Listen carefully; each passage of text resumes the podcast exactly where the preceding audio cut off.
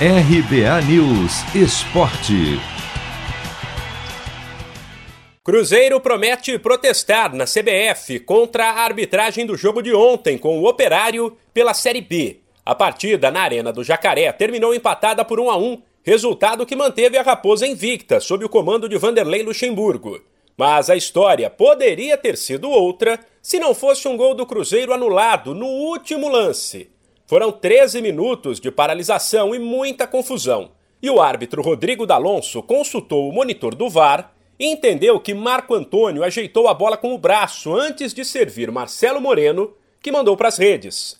Pelas imagens mostradas na transmissão oficial, de fato há uma certa dúvida, mas uma outra de trás do gol que apareceu depois e que a princípio não estava disponível para a equipe do VAR durante a partida deixou claro que o gol foi irregular e que o juiz acertou. Vanderlei Luxemburgo, que foi expulso na confusão, criticou o procedimento da arbitragem. O árbitro tem que chamar responsabilidade para ele. O lance inconclusivo e o árbitro chama a responsabilidade para ele. Então ele não tinha mais que consultar árbitro de vídeo.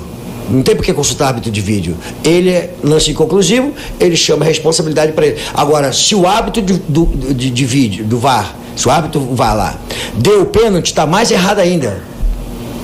É, anulou o gol, está mais errado ainda, porque ele não pode participar disso aí. Se o lance é inconclusivo, ele não pode participar e dar o gol é, é, é, e anular o gol.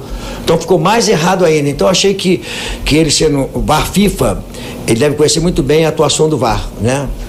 Então acho que, que vamos ter que buscar esse, esse resultado em outro lugar. Com o resultado, o Cruzeiro chegou a 30 pontos e abriu 7 sobre o Vitória, primeiro time da zona de rebaixamento, mas que tem uma partida a menos. Mesmo com a anulação do lance no final, Luxemburgo destacou o esforço dos atletas que não desistiram de buscar o gol e, quando marcaram antes da intervenção do VAR, comemoraram como se fosse um título. Eu acho que nós fizemos um jogo enquanto uma equipe que marcou bastante, nós fomos persistentes, nós ficamos o tempo todinho buscando o resultado, é, deixamos a equipe mais vulnerável para buscar o resultado. E os jogadores estão de parabéns porque é, lutaram até o fim. O Cruzeiro volta a campo domingo para o clássico da segundona contra o Vasco. De São Paulo, Humberto Ferretti.